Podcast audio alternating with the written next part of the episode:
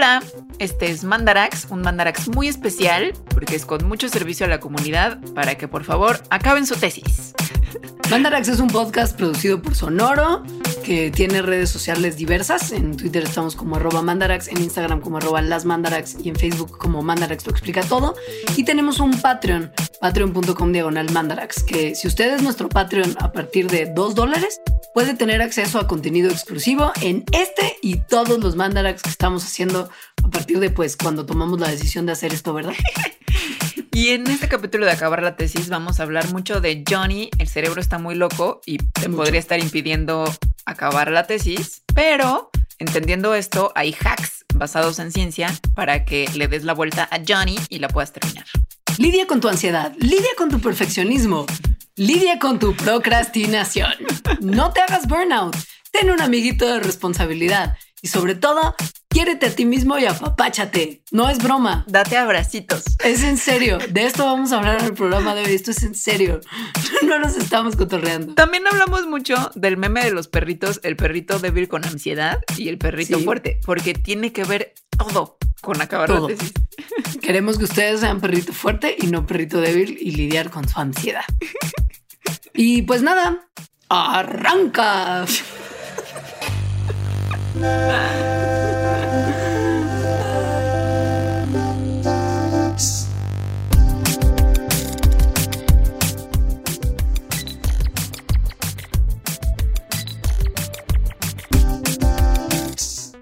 Bienvenidos a un episodio más de Mandarax, uno muy importante para todos ustedes procrastinadores profesionales. Este es un mandarax realmente de servicio a la comunidad. De verdad. Sí, y además viene de que hace unas semanas en Instagram pusimos el mandarax de la procrastinación y, ah, no, uno de año nuevo que tiene mucho que ver con la procrastinación porque no cumples tus propósitos. Sí. Y una de estas preguntillas, encuestas que puedes poner en Instagram de cuáles propósitos no lograste en 2020. Y como el 80% de la gente respondió que acabar la tesis.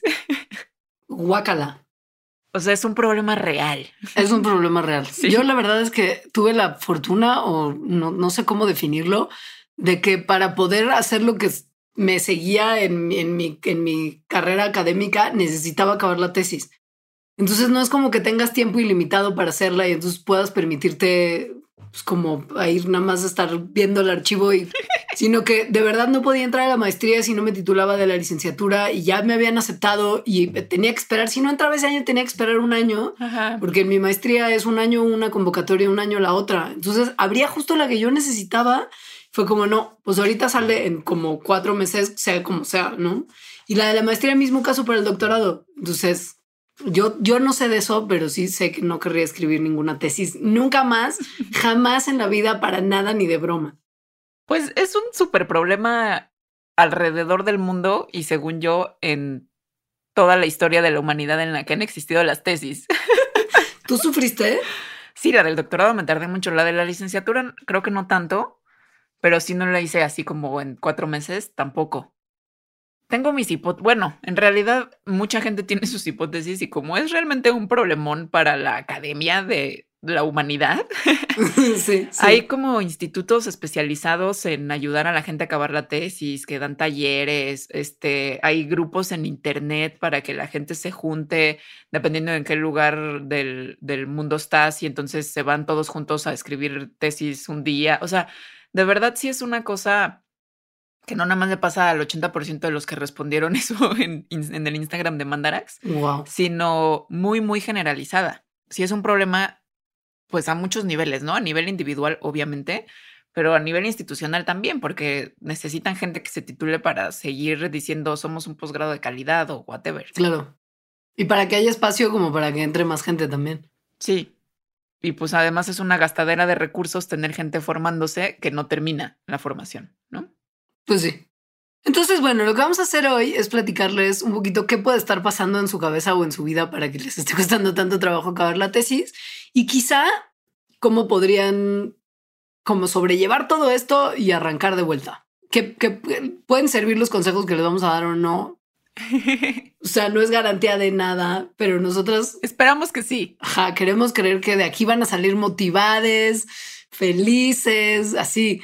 Dispuestos a hacer como un así lluvia de como gato en el teclado, como sí, como keyboard cat, ustedes en su tesis. Hay mucho de Johnny, el cerebro está muy loco en esto. mucho. Pero lo primero que hay que entender antes de entender por qué Johnny, el cerebro está muy loco, es que, a ver, como lo dijo Alita, pero con, con más detalle, es que usted, es que no están solos. No. No, no. Hay muchísimas personas alrededor del mundo sin acabar la tesis. Sí. De hecho, una compañía que ofrece coaching para terminar la tesis y una plataforma digital, no solamente para acabar la tesis, sino para ser escritor productivo de cualquier ámbito de la escritura y que también sirve para aumentar la productividad de los escritores, hizo una encuesta y una, revisión del trabajo de 593 académicos de varias disciplinas alrededor del mundo y los categorizó por estado actual de su carrera, o sea, estado temprano de la carrera hasta cinco años de experiencia como a la mitad de tu carrera, 6, 15 años, y ya entrado en tu carrera full como con por lo menos 16 años de experiencia. Y cuando les pidieron escoger a los participantes de una lista de factores que normalmente les estorbaban para escribir y para publicar, el 46% de los que estaban empezando la carrera elegían sentirse sobrecogidos con una falta de control, cosa que le pasaba mucho menos a investigadores académicos un poco más ya con experiencia en sus carreras, que sentían esto solamente en el 33% de los que iban a la mitad y el 19% de los que ya estaban muy entrados. Y una cosa que les pasaba a todos, no importaba el, grado de su, de su escolaridad y de su academia, era la procrastinación. O sea, todos procrastinan. Facebook era al parecer como un vórtice de la atención y del tiempo de la gente. No había manera. Y otros de plano, pues era como, es que me, atormentan pensamientos negativos. A veces me siento físicamente enfermo de leer y escribir cualquier, o sea, de, escribir cualquier cosa y de leer cualquier cosa que tenga que ver con mi doctorado. Se siento de verdad como malestar. Y aquí la, una parte muy interesante, pues es que los que sienten más esto son los que están al principio de la carrera, que si lo vemos también como al principio de la carrera, pues en realidad empiezas con tu licenciatura, ¿no? Claro. Es cuando están más como estas sensaciones de abrumación y de odiar y de sentirte bloqueado, bloqueada y no poder escribir nada. Esto podría tener que ver con lo que le sucede a muchas personas que se dedican a escribir cosas, porque al final escribir la tesis es escribir. Claro. que es lo que se conoce en inglés como el writer's block. En español no sé cómo se diga. El bloqueo del escritor. El bloqueo del escritor. No, no sé. Pero me suena que sería así. O Juanito tiene dificultades para la academia, como te lo señores en España, todo, todo mal. Juanito y las dificultades de ser un adulto. ¿Qué, tiene que ver eso? ¿Todo? Nada, pues, todo y nada. Es como que no entendiste de qué va. Entonces vamos a quedarnos con el término writer's block. Sí. El writer's block es, eh, pues es un problema real que se puede definir en términos muy simples como la, la, la poca habilidad o la dificultad para escribir y para como seguir funcionando de manera correcta en justo la escritura. Y que muchas veces se da en ambientes académicos. Es difícil definirlo, o sea, porque no es lo mismo el writer's block que tienes tú, que tengo yo, que tiene los patrons que nos están escuchando y viendo en YouTube al mismo tiempo en esta transmisión en vivo. No, no es igual para todos, pero hay como una forma más o menos clara de definir lo que da una doctora que se especializa en estudiar esto que se llama Patricia Huston, que es una inhabilidad particularmente incómoda para escribir sean los motivos que sean. Porque además molesta. Saberse bloqueado sí. es súper incómodo. El writer's block es muy incómodo. Horrible. Una cosa importante es que estas sensaciones que acompañan a, a sentirse incómodo y no poder escribir no son un rasgo de la personalidad. O sea, no es que una persona nazca o crezca y ya sea como yo soy un escritor fallido por completo y, y un rasgo de mi personalidad es ser alegre y tener writer's block. Pues no. Defínete en tres palabras. Alegre, comprometido y writer's block. y bloqueado para escribir. Sino que más bien el writer's block se considera como una reacción de estrés que paraliza esta habilidad que tenemos todos los seres humanos, que es poner cosas abstractas pues en palabras, en particular en palabras que estás escribiendo.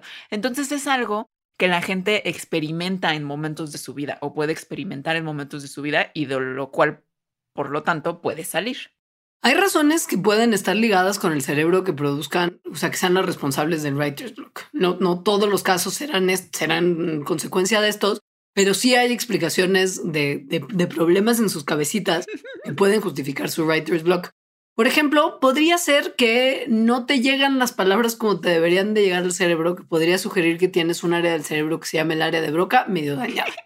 Johnny, tienes el cerebro dañado. Sí, Johnny, el área de Broca está muy loca. Lenguaje se ha tradicionalmente entendido como una de las pocas cosas de habilidades que tenemos los seres humanos que se puede localizar muy particularmente en un área muy específica del cerebro, que es en el lado izquierdo de la parte frontal del cerebro que se llama, porque el genio, lóbulo frontal. O sea, muchas otras habilidades están coordinadas por varias partes del cerebro que operan al mismo tiempo. El lenguaje se entiende que mucho del lenguaje tiene que ver con este punto en particular del cerebro. Este es como el meme de el lóbulo frontal se nombró a sí mismo. ¿No? El cerebro se nombró a sí mismo, pero en particular el lóbulo frontal se nombró a sí mismo. y no puedo pensar en algo mejor. Es súper decepcionante, de verdad. O sea, como que yo ya no confío. Es como de no pudiste pensar en algo más ingenioso, lóbulo frontal. Sí, estoy enfrente. Y el cerebro. Mm, no. Está enfrente, se llama frontal. Para que sigan confiando en sus cerebros, ¿eh? Entonces, a ver, en el lóbulo frontal, eh, pues están centros del cerebro que se consideran como superiores, es decir, como centros cognitivos superiores. Y aquí está la corteza prefrontal, que adivinen en dónde está. Adelante de la frontal, o sea, como hasta adelante puede ser, sí, ¿no? Y esta corteza prefrontal es la responsable de, las, de una cosa que se llaman funciones ejecutivas del cerebro, que son cosas, no habilidades cognitivas que hacemos como planear, tomar decisiones, predecir consecuencias de nuestras acciones o de, de potenciales acciones, ¿no? Que todavía no hemos hecho, la consideración hacia otras personas o también nuestra conducta social, ¿no? Como moderarnos o entendernos en, en conducta social. La parte órbito frontal codifica la información, controla los impulsos y nos ayuda a regular nuestro humor, cosa que es muy importante también. Y la parte ventromedial es la que está involucrada como en procesar las recompensas y en las respuestas viscerales a las emociones. Entonces, en un cerebro sano, en un Johnny sano, estas regiones regulan en, conjunto los impulsos, las emociones, los comportamientos que tenemos para inhibirnos, por ejemplo, eh, o para controlar como respuestas emocionales hacia ciertas cosas. Sí, y ahí en el lóbulo frontal hay un área en particular que se llama el área de Broca, que se llama así por un científico francés que fue el primero que notó que si se te daña esta región del cerebro en particular, te vuelves incapacitado para formar palabras, que es un fenómeno que eventualmente se conoció como la fascia de, de Broca, ¿no? Justo. Y pues además de servir para producir lenguaje, o sea, no nada más que si se te daña ya no puedes hablar, el área de Broca también está involucrada en la comprensión del lenguaje y en actividades motoras que están asociadas con movimiento de manos probablemente también es lo que nos permite la escritura como tal. Entonces esto es en realidad bastante especulativo, era es como un pretexto para hablar del cerebro. Sí. Pero podríamos pensar de cierta manera que si no puedes escribir palabras, tenga algo que tener que ver con el área de Broca, porque pues fundamentalmente el writer's block es la inhabilidad para escribir palabras. Entonces, tal vez si sí hubiera algún componente orgánico cerebral del writer's block, se podría comenzar a investigar en el lóbulo frontal. Salvo que tengas un problemón así ya de verdad, de verdad, en el que no puedes para nada escribir porque tienes una inhabilidad fisiológica para hacerlo, que es una cosa que se llama agrafia. Sería como el mega, ultra, hiper writer's block, así máximo. Sí, ese ya es un problema mayor. Exacto.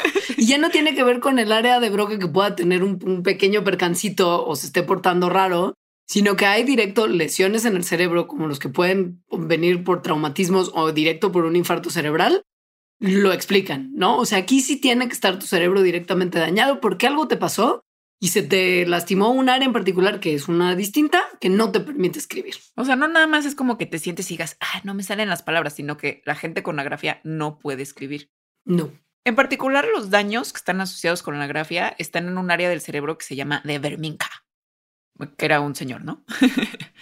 Y cuando hay daños en esta área, generalmente no solo están acompañadas de que no puedas escribir, sino por otras cosas relacionadas con el lenguaje que de repente no puedes hacer. Esta área de Berminca es una de las partes de la corteza cerebral que están relacionadas con, el lenguaje, justamente. Entonces, está involucrada con la comprensión del lenguaje, tanto escrito como el hablado. Entonces, pues sí, si está dañado eso, no solo es writer's block, ¿no? El writer's block tal vez sería el menor de los problemas. Ahora, puede ser que no sea que tienes un área del cerebro dañada, sino que no estás pudiendo pensar en historias. O sea, no, no tienes, sobre todo, bueno, esto en la tesis igual y, no, aplica tanto porque...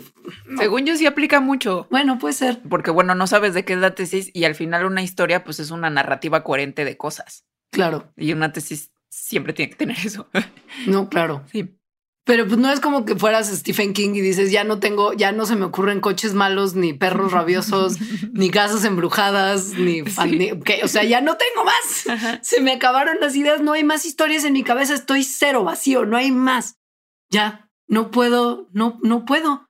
No sé qué pasa después. Sí, que eso es pues diferente a lo que estábamos explicando hace rato, que era no poder escribir palabras. Claro. Sino esto es, no se te ocurren historias. Claro. Entonces, hay estudios, algunos poquitos, que han visto justo esto, o, sea, como la creación de historias. ¿Qué partes del cerebro podrían estar involucradas en esto, no? En, crear una historia, en crear una narrativa, ya sea de ficción o de no ficción. Y están padres los estudios que han hecho. Sobre todo porque ocupan nuestra tecnología favorita, que es la resonancia magnética funcional. Según yo, es la favorita de cualquier psicólogo que quiera hacer algo como científico, ¿no? y, neurocientífico también, ¿no? Sí, también. Pues al final ahí se ve que se prende y se apaga, mientras no. Sí. Porque las resonancias magnéticas normales estás metido en ese chorizo y te piden que no te muevas y que es la cosa más angustiante del mundo. Pero la funcional sí puedes mover cosas y hacer y deshacer y te están midiendo la actividad. O sea, es increíble. Sí. Entonces, bueno, Metieron a unas personas en estas máquinas y a unos les pidieron ser creativos y a los otros les pidieron no ser creativos. Y como estaban en esta máquina de resonancia, entonces al medir el flujo sanguíneo en diferentes regiones del cerebro, pues este flujo sanguíneo, como cuando está más en ciertas regiones, es lo que estaría diciendo, ah, pues hay más actividad en esta parte del cerebro. La realidad es que había actividad aumentada, mm, sí, en el lado izquierdo donde está el área de broca, que es lo que uno hubiera pensado que se iba a prender más, pero también en el área prefrontal del lado derecho, que era una cosa que igual no se esperaba inmediatamente. Y en esas áreas que no se esperaba inmediatamente que se prendieran, como en la corteza cingulada anterior, hay evidencia de que estas áreas están asociadas con precisamente hacer asociaciones entre conceptos que no están necesariamente relacionados uno con otro, que es una cosa súper buena para un buen escritor. O sea, la capacidad de poder crear relaciones entre cosas que no están relacionadas, obviamente. Y que sería más o menos como una definición de creatividad, ¿no? Crear pues asociaciones entre cosas que parecieran que no están relacionadas. Claro. Luego hay otro estudio en el que se les pidió a los participantes en una de estas máquinas increíbles escribir tal cual, una historia. Entonces, lo que hacían era que les daban las primeras 30 palabras de un texto y luego les pedían que hicieran una lluvia de ideas sobre ese texto y luego les daban nada más dos minutos para tal cual escribir lo que seguía de la historia. Y luego había unas personas que leían las historias y les daban como un puntaje basado en la creatividad de una manera pues más o menos objetiva y correlacionaban esto con cómo se habían prendido sus cerebros cuando estaban haciendo estas historias eh, pues que resultaban ser más o menos creativas. Tanto en la parte del brainstorming como en la parte de ya escribir creativamente, los resultados del experimento mostraron aumentos muy fuertes en la actividad cerebral en el lóbulo frontal, particularmente en las áreas del lenguaje, porque obvio. Pero en la parte de brainstorming, las subregiones que estaban involucradas eran las que están asociadas con planeación y control. Mientras que lo que estaba involucrado en la parte de la escritura creativa involucraba más bien áreas que tenían que ver con memoria y las áreas motoras que están relacionadas con el acto físico de escribir. Entonces, igual se puede pensar que el, writer's block no es nada más que no puedas escribir como físicamente, sino que más bien igual y tienes un bloqueo creativo, que es que es la inhabilidad de hacer las conexiones y los planes que permiten que ocurra la escritura creativa posteriormente. Y bueno, eso como más o menos dando un contexto de qué puede estar ocurriendo en el cerebro. eh, de, los, de las formas más extremas de writer's block, que es tienes, tienes, tienes un daño en un área del cerebro del lenguaje, o esto, ¿no? O sea, como eh, qué conexiones o no conexiones están haciendo y que tienen que ver con la creatividad. Pero no nada más tiene que ver como con los del cableado del cerebro. O sea, el writer's block, y yo diría que casi cualquier tipo de bloqueo, tiene que ver con otras cosas como más emocionales y de personalidad, en particular la ansiedad y el perfeccionismo, y que le hacen a nuestra mente. Entra aquí la imagen del perrito débil que tiene la ansiedad. Ajá, exacto. Ese perrito escribiría, no escribiría su tesis. No, no, el perrito fuerte es como de, sí, terminé mi tesis a la primera porque siempre supe de qué le iba a hacer y me salieron mis experimentos sin problema y la discusión casi que se escribió sola. Y el perrito débil es de, no he podido poner el título, me da ansiedad. Y es que la ansiedad sí bloquea al cerebro de hacer cosas como la tesis.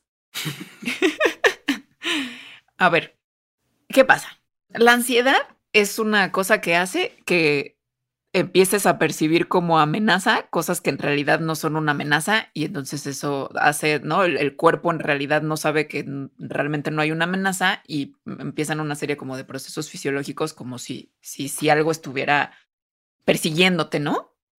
Y con la tesis puede de repente volverse como un círculo vicioso en el que piensas que la tesis es una amenaza y entonces cuando piensas en ella te da ansiedad. Esto puede venir de muchas cosas. Por ejemplo, si comienzas a pensar en la tesis o en la vida académica y te empieza a dar miedo porque hay como un miedo de que no seas tan bueno como tu asesor o tu asesora o tan bueno como tus compañeritos que ya se titularon o que de repente la tesis va a revelar algo que, que hasta ese momento no había sido revelado, que es que eres un inepto, según tú, ¿no? Durísimo. Durísimo. Sí, hay como un síndrome del impostor, ¿no?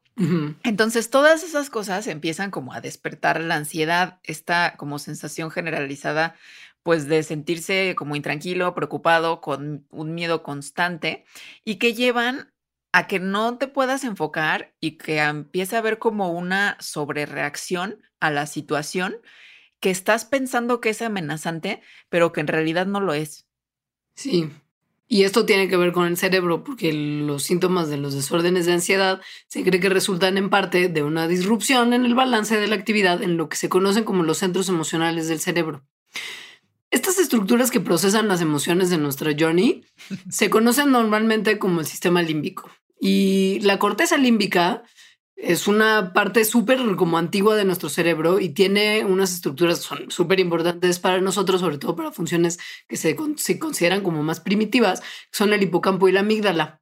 Y está súper involucrado en lo que conocemos y que hemos descrito en muchos mandaraks, porque siempre se aparece, porque al parecer es una maldita lata para nosotros.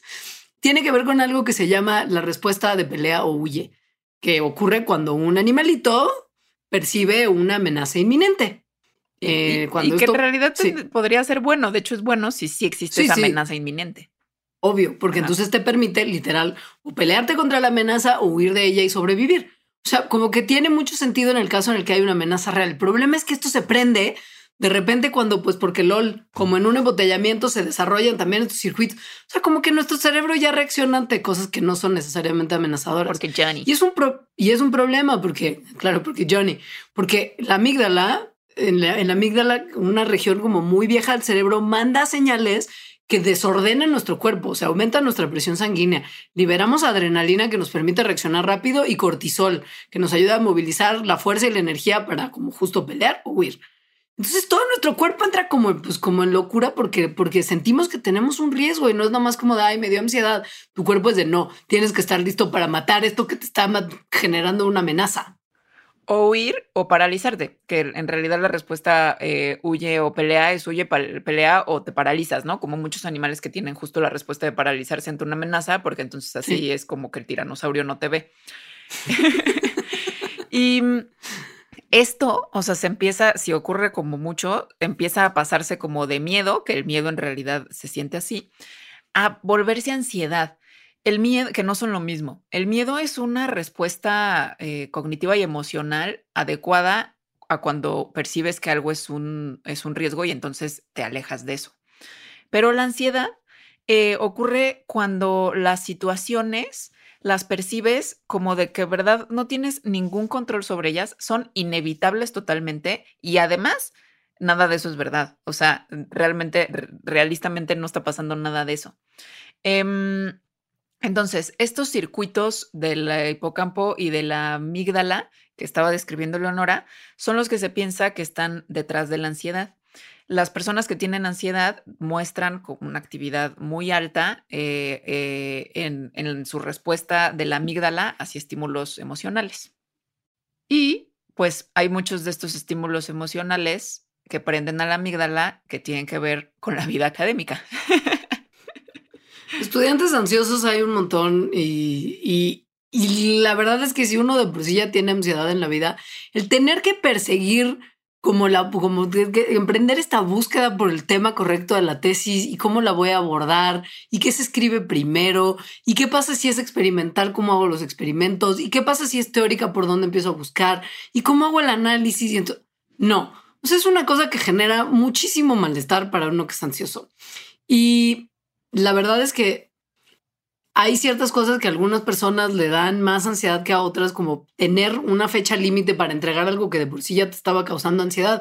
O sea, hay gente que opera muy bien con, con deadlines súper estrictos, pero hay gente a la que esto también le angustia muchísimo, porque pues es como no, no voy a terminar, entonces, ¿qué hago? Y entonces me bloqueo y entonces menos escribo es, una cosa que sí está muy entretejida con la actividad de la tesis y de la academia. Y que yo creo que a veces medio se invisibiliza. O sea, de verdad hay, yo he visto muchísima gente con ansiedad por la tesis eh, y no es sano porque te impide escribir, de hecho, te hace daño a tu cuerpo. O sea, tener todo el tiempo cortisol, la hormona del estrés, eh, es inflamatoria, entre otras cosas. Entonces realmente te hace daño físico al cuerpo.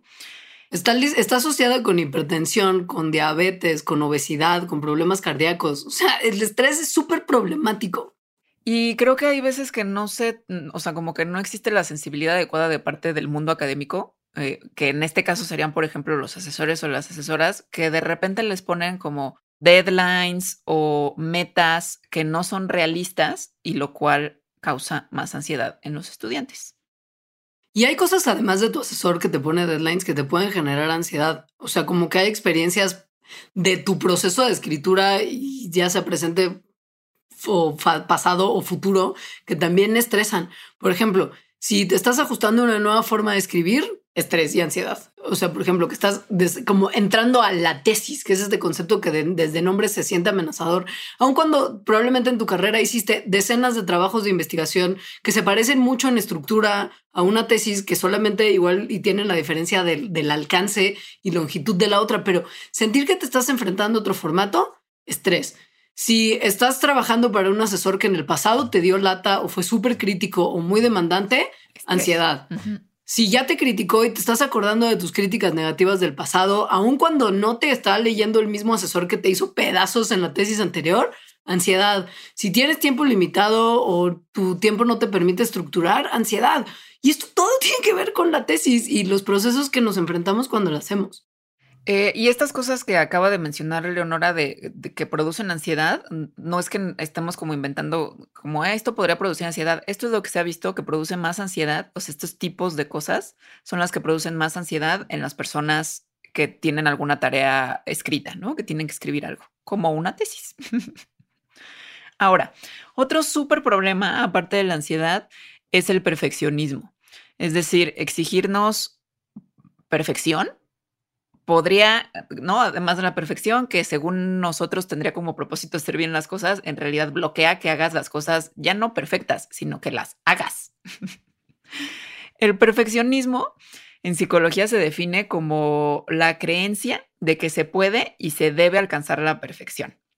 Y hay tres tipos de perfeccionistas. Los primeros, que son perfeccionistas como orientados a sí mismos, que ponen, se ponen como estándares de perfección personales súper altos. Luego, los que ponen estándares de perfección súper altos a la gente que está alrededor de ellos. Y el número tres son las personas perfeccionistas que, que como que admiran o siguen a un grupo de otras personas que consideran como perfectas y entonces ponen como un estándares de, de perfección para sí mismos para hacer como ese modelo de perfección que tienen en su cabeza. Bueno, que tienen como ejemplo, ¿no? De este grupo que, piensan que son perfectos. Cualquier tipo de perfeccionista lo que, lo que tiene es que eh, tienen más bien todos estos tipos algo en común. Que cualquier área de su vida está medida con una vara que, o sea, con un estándar que es imposible de alcanzar. Y por lo tanto, si todo el tiempo estás queriendo alcanzar un estándar que es imposible, o sea, que literalmente es imposible, pues esto causa ansiedad. Ansiedad constante, que se traduce en una reacción física tangible. O sea, en cualquier caso de que tu perfeccionismo y la carga de trabajo y la exigencia de esta carga de trabajo que te impones se convierte en algo demasiado grande para, para solventar, entonces, pues tu cerebro empieza a activarse, la amígdala dice, mi momento, qué emoción. Entra la respuesta de pelea o huye. Y lo que pasa es que si esto te está pasando todo el tiempo, porque en todas tus actividades y en todas las áreas de tu vida eres igual de perfeccionista, pues resulta que empiezas a desarrollar lo que se conoce como un centro del miedo sobreactivo. O sea que todo el tiempo está tu centro del miedo y tu respuesta de pelea o huye activándose. Y pues igual y además de que el estrés es dañino para el cuerpo, piensa en cuánta energía estás desperdiciando en activar este mecanismo por cosas de tu día a día que son súper mensas y no en lo que realmente tendría que ser importante para lo que esa energía tendría que guardarse. Ergo, los perfeccionistas todo el tiempo están agotados y se enferman. Y el perfeccionismo en estudios se ha relacionado muchísimo con este síndrome que se llama el burnout, que en España le llamarían estar quemado. Tío, que esté quemado. que aquí también le vamos a decir burnout. Obvio. Que es un síndrome que consiste en estar en un estado constante de agotamiento físico, mental y emocional que está causado por un cansancio físico, digo, un cansancio psíquico o estrés que surge de tener una relación laboral difícil con otras personas o contigo mismo, ¿no? Creo que en realidad no necesitas estar con otras personas, sino de que el estrés laboral te lleve a estar agotado de todas las maneras posibles. Y los perfeccionistas están muy, más bien ser perfeccionista está muy relacionado con la probabilidad de que llegues a estar quemado. Sí, de que eventualmente esto también pues te lleve a problemas de salud. Un estudio del 2006 eh, descubrió que el perfeccionismo y el eventual burnout que, que, el perfeccionismo ocasiona, piensen sobre todo porque ahorita está muy de moda lo del burnout, que tiene que ver no solamente con la presión que uno se aplica, sino que le aplican los jefes a los godines. Este es el segundo tipo de perfeccionismo del que habló Alejandra, que te están pidiendo unos estándares que, que tú igual y no estás, ¿no? Sí. O sea, el perfeccionista es tu jefe que te está obligando a ti, pero pues el que tiene burnout también eres tú. O, o tu asesor que te está obligando. O tu asesor. Exacto. Entonces, eh, el perfeccionismo y el eventual burnout lleva a que en la chamba, por ejemplo, se pidan más días de enfermedad. O sea, que no vas a trabajar porque te sientes enfermo. Y eh, que en general tienen las personas perfeccionistas y con burnout mucha peor salud en el, como en lo general, no nada más en las cosas relacionadas con el estrés, que las personas que no están burnouteadas. O sea, tienes menos tiempo productivo menos tiempo para hacer la tesis. Claro, porque estás en el doctor, tienes que estar descansando, tienes que, pues, te sientes mal y pues obviamente en esas condiciones no es como de qué momento más idóneo para ponerme a escribir la tesis. No puedes hacer nada con burnout, según yo. No, no. Sí. Y bueno, otro fenómeno que tiene mucha relación con el writer's block y por lo tanto con no escribir la tesis es uno al que le hemos dedicado creo que ya dos programas y por lo tanto en este vamos a hablar poco, que es la procrastinación. Oh, sí. La procrastinación como este acto de posponer y posponer y posponer algo que tienes que hacer. Esto es distinto a tener writer's block, porque el, escritor bloqueado tiene la disciplina de sí estar en su escritorio, pero literal no puede escribir. El procrastinador más bien es como de, no, ¿para qué me siento en el escritorio? Ay, los platos, hay que lavar los platos. Ay, pero es que, ay, acaba de salir el nuevo capítulo de WandaVision. Bueno, me lo he hecho rápido y después ya voy a escribir. O sea, ah. estás ahí nomás pateando el momento. Aunque en teoría, porque en la práctica el writer's block, pues es como no escribir y ya, ¿no? Y además el writer's block, o sea, como sentarte a escribir y no poder hacerlo, puede llevar a cosas que se parecen mucho a la procrastinación, o sea, hacer otras cosas. Obvio. A Facebook. Sí. por ejemplo. Claro.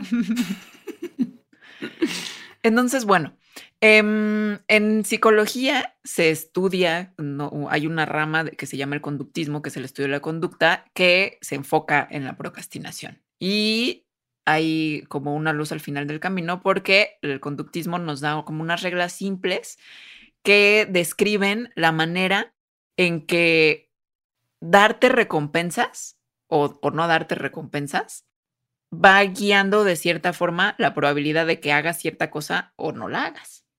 Sí, hay experimentos legendarios sobre conductismo que probablemente ya los, ya los conozcan o les suenen, que mm, implican, por ejemplo, el uso de, un aparatito muy famoso que se llama la caja de Skinner, en la que metes a un animalito y el animalito aprieta una palanquita y eso hace que salga comida, como pelecitos, ¿no? Como croquetitas de super. recompensa.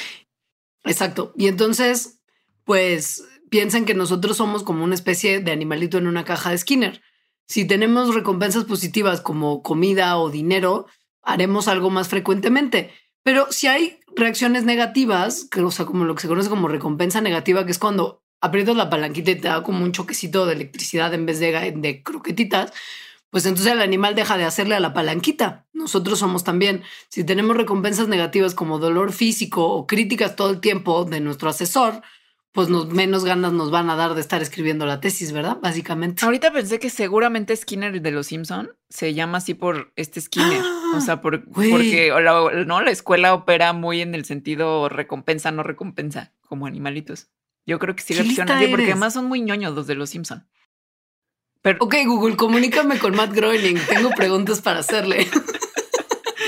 Pero bueno, los conductistas no nada más se quedan ahí, ¿no? Como de recompensa positiva, entonces sigues haciendo la tesis, recompensa negativa que todo el tiempo te están cagoteando, no la haces. Es más, un poquito más complicado que eso, porque desarrollaron un modelo animal para la procrastinación. Em, entonces, en este modelo ponían unas palomas en la caja de Skinner, es decir, en donde tenían que una, picar una palanquita para que les diera comida, pero la palanquita se tenía que aplastar de una manera particular, que era como fuerte, o sea, apretarla fuertemente y un número de veces fijo para obtener la comida. Y lo que vieron es que las palomas, como al estar haciendo esto, comenzaron a aprender que si al principio la, o sea, apretaban la palanca de una manera como lenta y como medio de hueva, de todas formas, al final, si como que le apretaban ya fuerte, obtenían la recompensa. Entonces, los científicos que hicieron eso encontraron que las palomas pues son como nosotros en el sentido de que si hay una recompensa que vas a obtener, pero que el esfuerzo lo puedes nada más enfocar al final, eso es lo que vamos a hacer. Y por lo tanto, lo que aconsejan es que para evitar que nosotros mismos nos hagamos nuestra propia caja de Skinner y eso impide que podamos escribir o alcanzar lo que sea, Em, entonces, que más bien, bueno, en primera, se eviten las, las recompensas negativas, o sea, como que te estén cagoteando y cagoteando y cagoteando, porque eso va a hacer que te alejes de querer hacer la tarea, pero que además te des como recompensas mucho más compartimentalizadas. O sea, que no sea como tengo que hacer una tarea mucho, mucho, mucho, mucho, o sea, como mucho tiempo y eso, según yo, se refleja totalmente cuando tienes un deadline en tres meses y solo la última semana le chingas. Mm, sino, y la recompensa la obtienes solamente ese final, sino que más bien compartimentalices las recompensas y te des como recompensitas cada semana, por ejemplo, ¿no? Por tareas chiquitas. O sea, básicamente todos somos palomas, podemos ser entrenadas. Así es. Oye, como la siguiente parte del Mandarax va a ser cómo podemos ayudar a superar todos estos problemas que pueden estar haciendo que no acabemos la tesis, ¿estarías ok con quizás hacer una pausa ahorita para como hacer un corte de caja limpio, que vayan al, refri por una recompensa, por haber estado escuchando todos estos consejos útiles? Súper ok. Perfecto. Ahora volvemos. Patreon.com Diagonal Mandarax. Suscríbete desde un dólar al mes para acceder a contenido exclusivo, agradecimientos en los programas y beneficios extra muy misteriosos que pronto les compartiremos. Patreon.com Diagonal Mandarax. Ya volvimos a la parte más buena, yo creo, la mejor parte, que son consejos apoyados por la ciencia. Ahora, tenemos poco tiempo para decirlos, entonces vamos a decirlos solo y, tal vez no nos clavemos mucho en cómo la gente se dio cuenta de esto, que generalmente es experimentando con personas y poniéndolos en máquinas de resonancia magnética. Pero en la bitácora les podemos poner los estudios por si se quieren clavar ahí. Árale. Uno de ellos está, que estuvo padre, se dio cuenta que hay manera de entrenar a gente que está teniendo bloqueo de escritor, writer's block, mediante justo recompensas negativas en caso de que no estén logrando cumplir la cuota de páginas que se les pide que escriban por día. Y comprometieron a 10 académicos a literal durante cinco meses y medio más o menos someterse a un experimento en el que en la primera y tercera parte del experimento no les pasaba nada si no cumplían con su meta de escritura, pero en la segunda y en la cuarta parte del experimento sí les pasaba. Y les pasaba que tenían que escribir cheques y cada día que no cumplieran con su cuota de páginas, que eran como tres páginas por día, le tenían que mandar un cheque de 15 dólares de su varo a una asociación que ellos definieran como que la odian. O sea, como una, como una, como, pues sí, como si nosotros lo depositáramos a Provida. Ajá, sí. O como si los de Provida tuvieran que escribir y le depositaran a una asociación pro aborto. Y entonces eso hizo que sí escribieran, o sea, que, que escribieran mucho más de lo que habían estado escribiendo antes, o sea, en su bloqueo. Es decir, que pues funciona al parecer, o sea, que si tu recompensa negativa más bien no es una recompensa, si vas a tener como cierto castigo que además es tangible, como darle dinero a alguien o a una asociación que odias, eso te va a impulsar a que no quieras darle dinero y por lo tanto cumplas con tu tarea. Pero también está muy bueno como nada más el significado de este experimento, independientemente del takeout práctico de darle dinero a alguien que odias, es que se puede literal trabajar sobre el writer's block y se puede quitar con estímulos y recompensas y y, tratamientos particulares. Quiere decir, o sea, que no es incurable, que sí hay cosas que se pueden hacer para evitarlo, cosa que es muy prometedora porque pues a todo el mundo le da. Y, y además de forma sencilla. Luego, hay varios hacks como para terminar cosas en general que vienen de la psicología y por lo tanto, pues que pueden ayudar a terminar la tesis. Uno es escribir listas. ¿Por qué? Porque escribir listas ayuda a la memoria y da estructura. Entonces, al escribir, ¿no? Al tomar notas, lo que sucede es que estás filtrando información externa, la estás sistematizando en tu cabeza y luego vas y la escribes en un papelito, ¿no? Y hay muchos estudios que muestran que hacer esto, o sea, tomar notas, además puede ayudar a destilar la información que hay en el mundo y por lo tanto a recordarla mejor, obviamente, que si no la escribes, ¿no? O sea, que si nada más dices, ah, pues me voy a seguir acordando. El cerebro decide qué, qué, qué cosas, o sea, decide por sí mismo, como, como muy Johnny, qué pedazos de información se va a quedar para recordar después. Y esto resulta en parte de que tanto trabajo como que está poniendo en cierta cosa que está ahí, ¿no? O sea, que tanto énfasis hay en la energía que está puesta. Y por lo tanto, hacer una lista ayuda a que no nada más el cerebro como que haga esto por sí solito y de repente se te olviden cosas porque el cerebro decidió que no era importante, sino que ya lo tienes apuntado y estás priorizando las tareas que para ti son importantes. Entonces, de acuerdo pues a muchos psicólogos, em, estas listas de por hacer, o sea, las to-do list, pues son muy útiles porque, bueno, por esto que acabo de decir, o sea, porque empiezas a priorizar cosas por lo que a ti te parece prioritario y no nada más que tu cerebro se le ocurre de repente.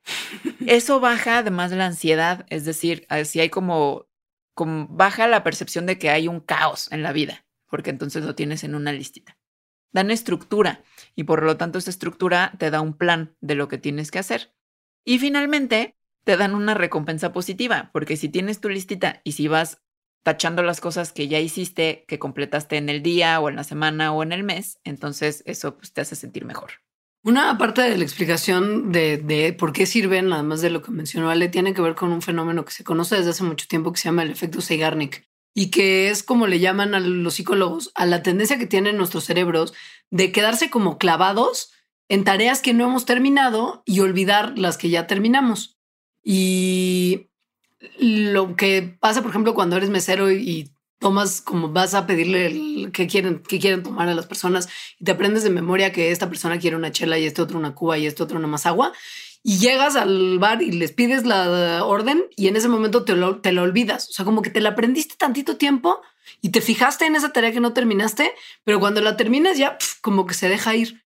Pasa que las metas que no hemos logrado cumplir se nos quedan en nuestra mente y esta activación de, claro, esta activación de tengo esto que hacer, tengo que esto que hacer, tengo que esto que hacer, interfiere en nuestro, en nuestro poder perseguir nuevas metas. O sea, no puedes lanzarte a hacer nada nuevo si tienes 40 cosas que tienes atoradas ahí que no has terminado, porque tu cerebro está clavado en las cosas que no has logrado terminar.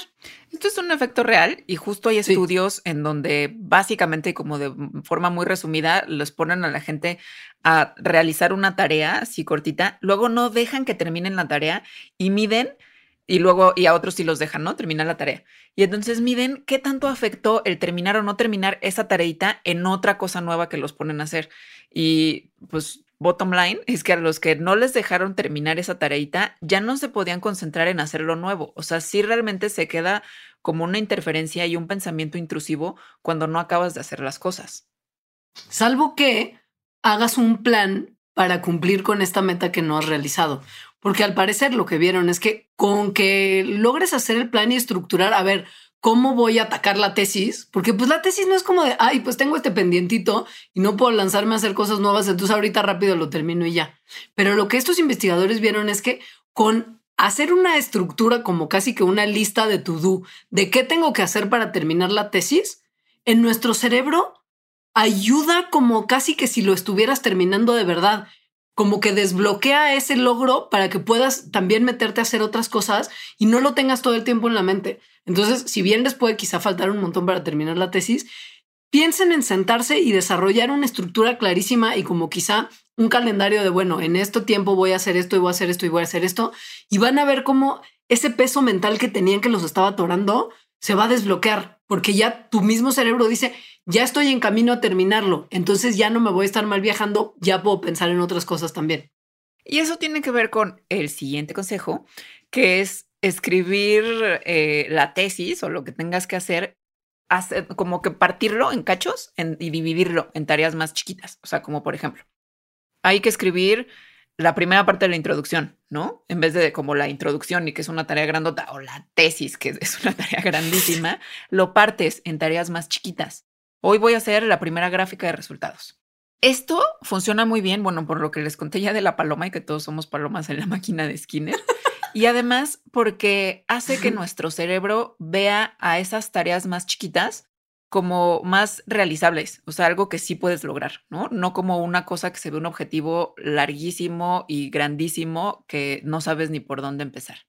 Y entonces esto, como el cerebro lo ve como algo que sí se puede realizar, reduce que procrastinemos o reduce que lo dejes para después, que básicamente es procrastinar, y que realmente te sientes y lo hagas. Nos gusta, nos gusta además empezar, o sea, esa, si tienes una aplicación de listas, ese momento en el que le pones checa la lista y hasta suena así como ting, te da una cosa de satisfacción. Entonces piensen en que si dividieron la tesis en pedazos más chiquitos, mucho más chiquitos, y ya completaron aunque sea uno de ellos, les va a gustar cómo se siente.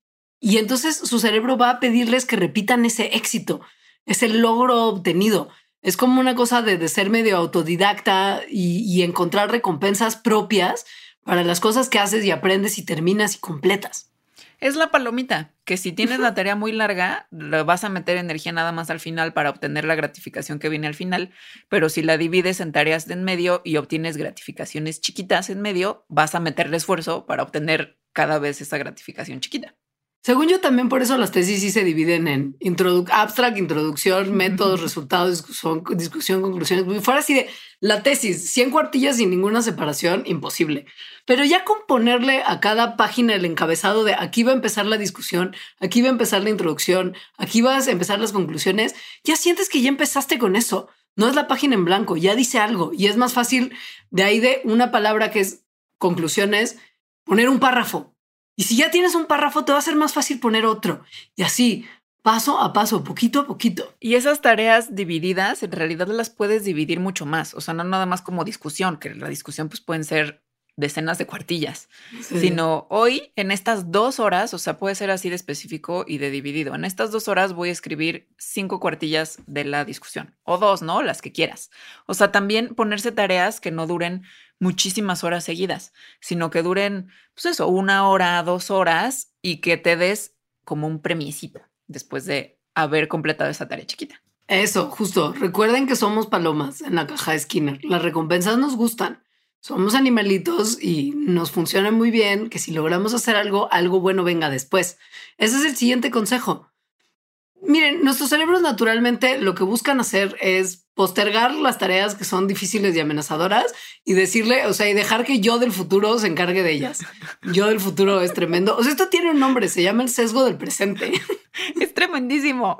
Sí, es la tendencia que tienen nuestros cerebros en mejor conformarnos con una recompensa chiquita en el presente que escoger trabajar hacia la recompensa más grande del futuro, si tenemos que decidir entre una y otra. Entonces es de, si yo termino de mandar ese mail y tengo esa recompensa, mejor que ponerme a escribir la tesis. O sea, sé que el mail no me va a dar la misma recompensa que la tesis, pero con eso ya está, ya trabajé hoy, ¿no? Pues así. Eso sí funciona. A ver, dense cuenta que esto no es así como consciente, porque obviamente no. cuando lo pones así en palabras sería mejor terminar la tesis, pero es un sesgo, por eso es un sesgo, o sea, es un sesgo psicológico, así actúa nuestra mente.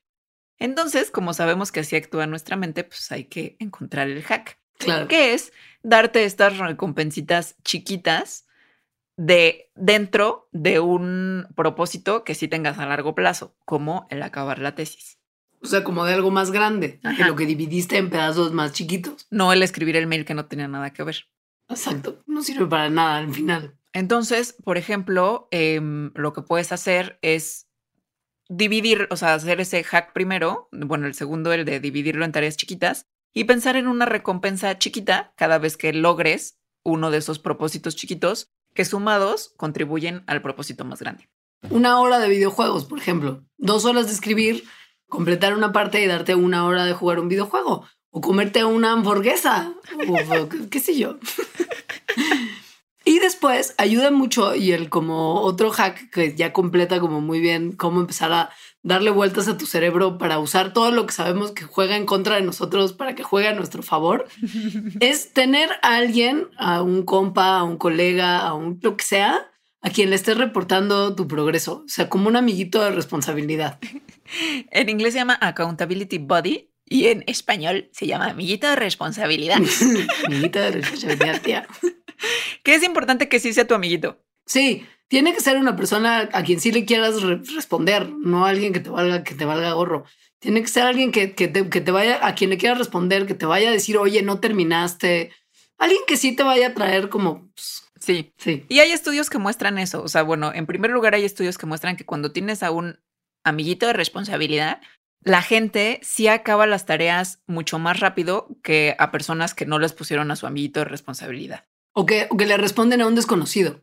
Y exacto, y por eso es importante que sí sea tu amigo. Las personas a las que les ponen un body que no es su compa, o sea, que es un extraño, no se sienten motivadas a acabar. Cero. Este a mí me parece súper consejo, o sea, que porque seguramente tienes un amigo que tampoco ha acabado la tesis o el paper o lo que sea. Entonces, que se pongan juntos a compartir eh, esa presión de la responsabilidad, por eso se llama amiguito de responsabilidad, realmente ayuda a que ambas personas puedan completar la meta que quieran completar. Eso... Y ahí sí, se, se, ha visto que sí funciona mejor, o sea, hay estudios. Y lo hacen mucho en los gimnasios, según yo, o sea, como para hacer ejercicio. Sí, quedan de verse como amiguitos y entonces van ahí, es como, yo ya hice mi cuello, ¿tú qué hiciste? Ay, pierna, bueno, voy veo pierna. Sí, y el otro te jala como de, ¿cómo que no vas a venir hoy? No seas huevas. Y, no, sí, sí. Sí. Bueno, piensen es que esto es como ponerse mamer, pero de la cerebro, de sus responsabilidades. Como el perrito mamer, yo ya acabé mi tesis. Exacto, exacto. No quieren ser, me dio ansiedad. No, no, perrito fuerte.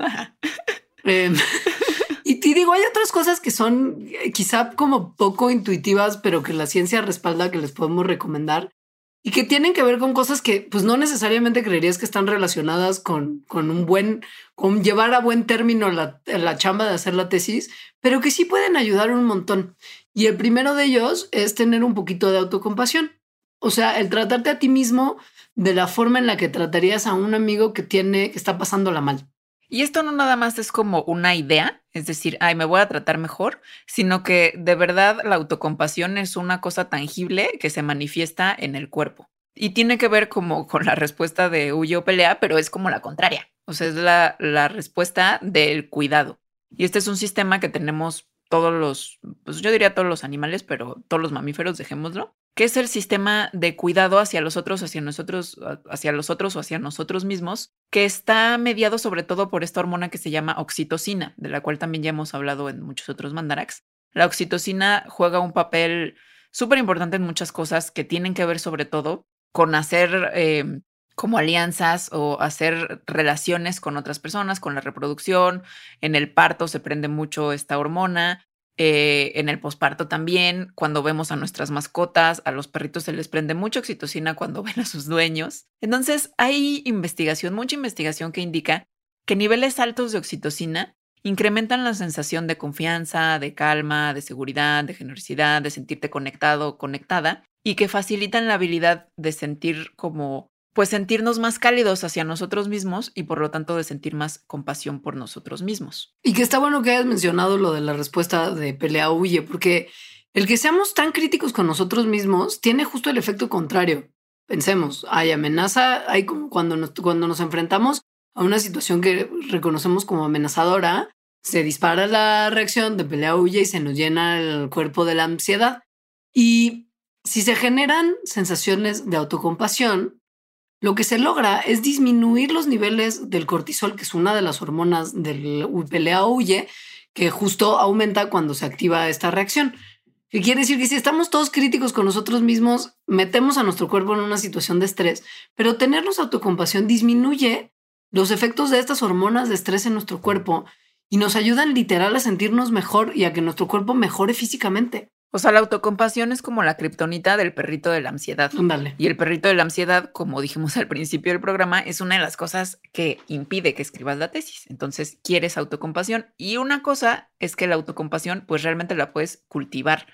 Y, y la puedes cultivar como de muchas formas y hay algunas muy fáciles. O sea, por ejemplo, tocarte con cariño. Como sobarte un poquito. O darte como un abracito. Apapacharte tú solo o darte como un masajito o algo así que te haga sentir bien, pero que, que lo hagas tú mismo. Y, y, y, como fomentarla a través de pensamientos. Eh, es decir, ay, esta situación por la que estoy pasando, por ejemplo, no poder terminar la tesis, la está pasando muchísima gente más en el mundo. O sea, no estoy solo y es normal, ¿no? Y pues sí está gacho que no la pueda terminar. Más, no como, y soy un idiota, no. es como, si está gacho que no la pueda terminar, esto se siente feo, pobrecito de mí, te das un abracito. Y esas cosas, aunque suenen como medio tontas, en realidad no le importan a tu Johnny cerebro, que suenen medio tontas y que sean cursis, sí va a empezar, o, sea, al hacer eso o pensar eso, sí se va a empezar a liberar oxitocina. Y entonces la ansiedad y el cortisol y el estrés en general van a empezar a bajar. La otra que tampoco parece así como de, ahí sí, qué científico, me estás diciendo algo que claramente me va a servir para lo contrario. No, no, a ver, pensémoslo bien. El consejo es trabaja menos y date un break de vez en cuando. Ok. No es una sorpresa para nadie que cada vez más, conforme nos volvemos más modernos y más superproductivos, porque eso es lo que la sociedad capitalista demanda de nosotros, empezamos a llenar nuestros días con un montón de actividades. Sí, hacer, tengo que estar haciendo todo el día una cosa. Es como lo que decían que es pandemia, no curso de verano. Que la gente decía que si no sales de esta pandemia como con tres doctorados, seis lenguas aprendidas, es como, no, no, a ver, nos estamos todos los días llenando de un montón de actividades que no, así no paran. Y esto no es así la cumbre de la productividad, al revés, es su contrincante, es su adversario. El llenarnos de actividades no nos hace más productivos, nos hace menos productivos. Y además es malo para la salud. Además, sí. Sí. Pero así en términos concretos, como para cuando quieres terminar la tesis, se ha visto que en, o sea, que trabajar muchísimas horas seguidas o todos los días o decir como hoy voy a estar de 9 de la mañana a 3 de la mañana nada más haciendo la tesis y con eso la voy a acabar, no va a ayudar para nada. No, no. Qué o sea, me dolió la cabeza de pensarlo nada más así. Es que hay gente que sí es así.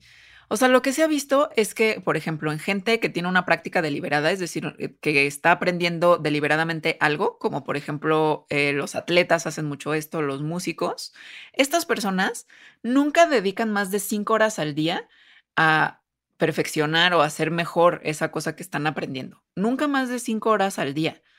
Em, y además también se ha visto que tomar como descansitos ayuda a las personas a seguir como en un nivel de performance eh, adecuado, ¿no? No tomar descansitos hace que el performance, o sea, que lo que estás haciendo empiece a bajar vertiginosamente.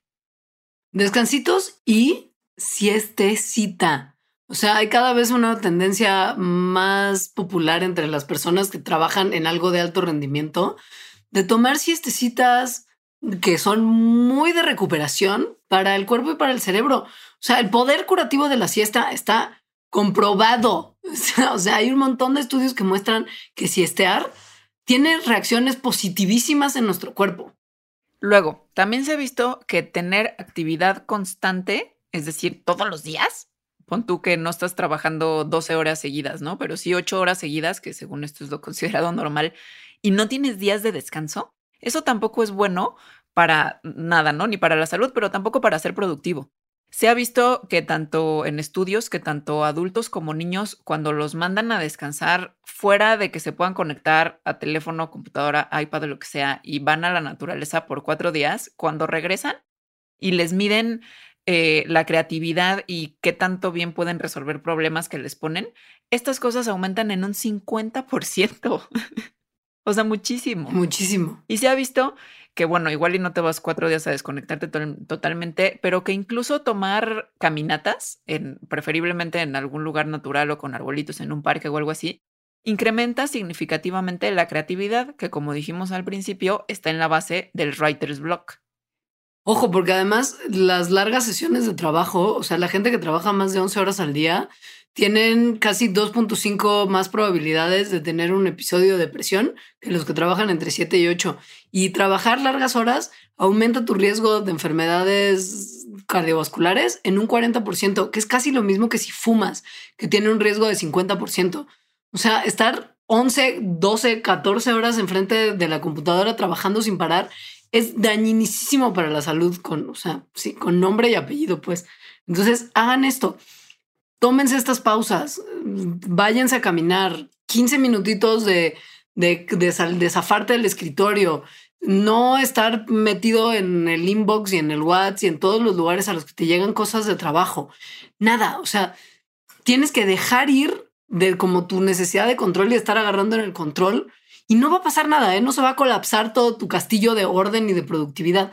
Al revés, tienes que empezar a estar un poquito más cómodo con la idea de hacer un poco menos, que no todo lo tienes que terminar de una y que no tienes que llenar todas las horas de tu día con trabajo, porque eso te va a hacer menos productivo, no más. Y tampoco esto de que no me paro de la silla hasta que escriba tal cosa, o sea, si de verdad hay un momento de mucho bloqueo al escribir las conclusiones, entonces haz una notita de esto se va a poner para después y salte a dar un paseíto porque como hemos estado diciendo, estas cosas son las que hacen que nuestra mente entre en un estado de mayor creatividad y que seguramente te va a ayudar a terminar eso por lo que estás bloqueado en ese momento. Lo que se recomienda es que te tomes breaks de 10 minutos por cada hora de trabajo o 5 minutos en media hora, ¿no?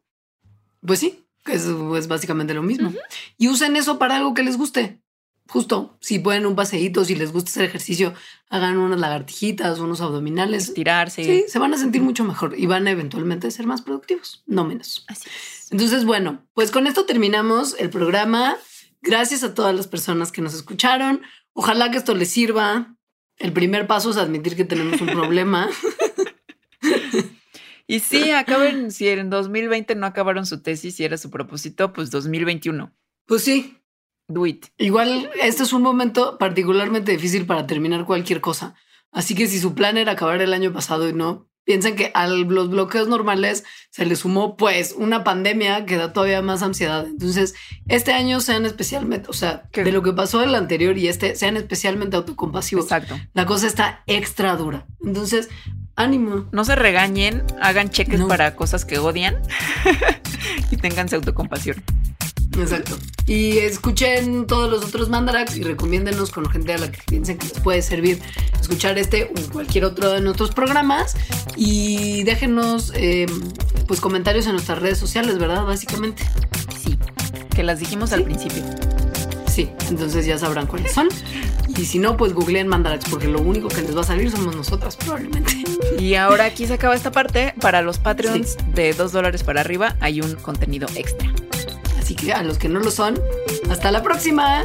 Y a los que sí, ahorita regresamos con ustedes.